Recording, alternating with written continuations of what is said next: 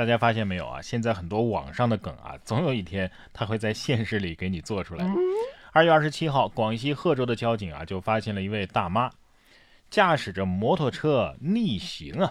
在被要求出示证件之后，万万没想到的是，大妈掏出了一份盖有秋名山车神协会印章的老司机资格证，并且告诉交警啊，自己花费了五千块钱才办得此证。当交警进一步询问的时候啊，大妈是话语凌乱，说不清楚这证件的来历。但是可以看出啊，此前她是真的不知道这是无效证件。对呀。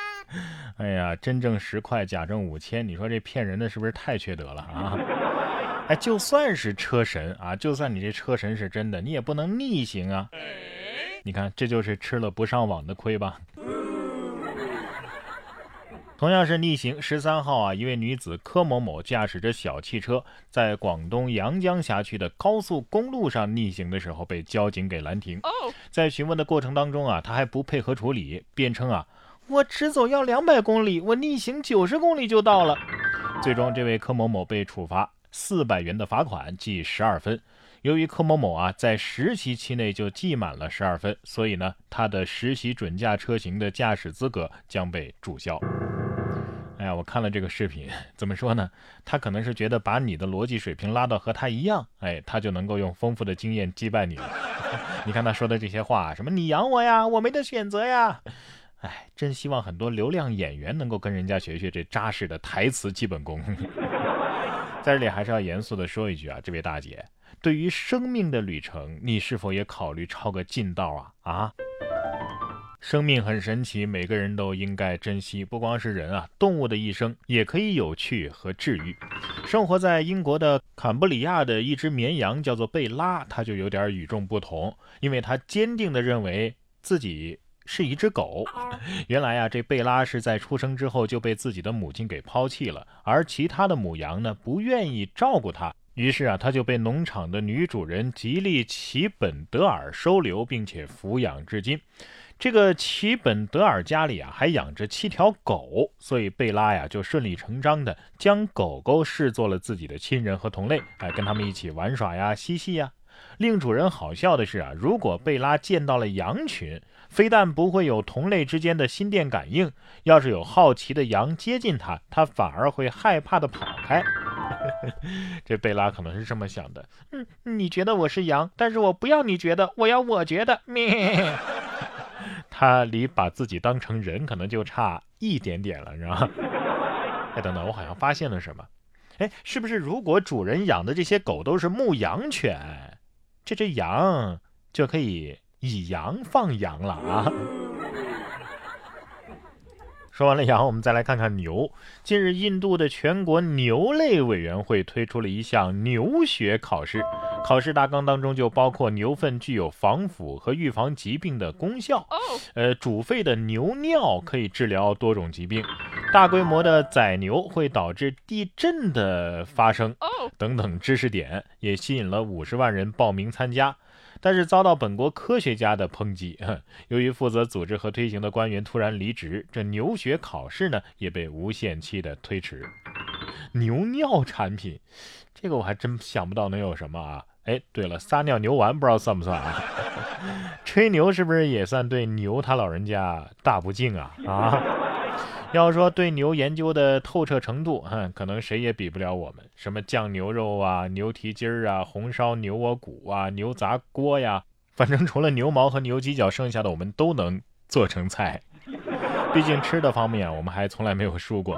泰国的农业部官员啊，近日就透露，二零二零年中国从泰国进口了五十七点五万吨的新鲜榴莲，总金额达到了六百九十亿泰铢，合人民币啊就是一百四十七亿元啊，同比增长了百分之七十八，成为了泰国新鲜榴莲的最大出口市场。而泰国榴莲在进口额和进口数量上都排在去年中国进口水果的第一位，同时泰国呀也是中国最大的水果供应。国，我觉得中国太容易成为什么什么商品全球最大买家了，毕竟人多嘛，是不是？不过在这里也是要感谢各位啊，正在听节目的里边喜欢吃榴莲的朋友，你们对促进国际贸易也是做出了自己的贡献啊。不过还是要奉劝大家，如果不爱吃榴莲，千万别去尝试，因为万一爱上了，隔三差五就得花钱买啊。不过你也别觉得只有咱们现代人活得这么精致。日前，科研人员就在陕西渭南澄城县刘家洼东周遗址男性贵族墓出土的一件铜罐当中，检测出了用于敷面的化妆品。这也是我国目前发现的最早的男性美容面纸实物，距今已经有两千六百多年。哎呀，告诉你们吧，古代不光男性化妆啊，而且公务人员不化妆那是不能上班的。关键是化妆品官府还会免费配发哟。你像这个邹忌修八尺有余而形貌屹立，我就不信他不敷面膜的话，一个大老爷们能屹立到哪儿去？是不是？没毛病。考古啊，能够让我们更加的了解古人，但是呢，盗墓就不太好了吧？去年四月初的一天，民警就接到了群众的举报，有人趁着夜色在珍珠山上偷偷的盗挖古墓。随着五月底最后一名嫌疑人吴某落网，这个由八人组成的盗墓团伙全部归案。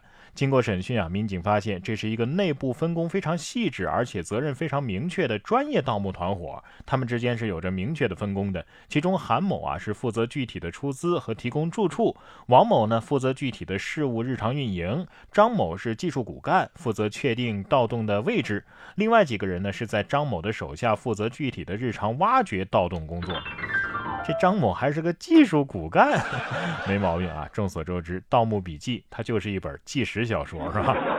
实在是给个剧本就有人敢演啊！今天节目最后呢，我想跟大家说一说，不知道您是不是一直有这样的疑问啊？明明知道读书有益，但是不知道到底要读什么书。床头的书倒是越来越多，但是读完的却没几本。好不容易读完了一本书，但是不明白他说的是什么。哎，在这里啊，然哥发起了然哥读书会，哎，希望能够给您答案，让我们用听的方式帮您读懂好书。我们从亚马逊、豆瓣的高分书籍当中啊，精心挑选了一百本好书，内容涵盖心理、眼界、沟通、认知、财商等等十个方面，助你全方位的提升自己。同时呢，我们还会对每本书进行全面的拆分和解读，打破原有的知识框架，帮您把书读薄读透。只需要碎片化的时间，就能够掌握书中的精华内容，随时随地的提升自己。在然哥读书会里，有志同道合的小伙伴等着你交流观点，共同进步。并且要告诉大家一个好消息啊！凡是在三月四号到三月十号之间加入到然哥读书会的听众，都能够免费的获得一台价值三百九十九元的蓝牙音箱。这台音箱呢是复古的设计，也有收音机的功能，不仅便携，音质好，用来听广播、听音乐啊都是别有情调的，完全是提高生活质量的一个必备单品。那么怎么加入然哥读书会呢？马上搜索微信公众号“然哥脱口秀”，回复“读书会”三个字就可以加入了。我们用一年的时间完成别人二十年的阅读量。搜索微信公众号“然哥脱口秀”，回复“读书会”三个字，我在然哥读书会等着你。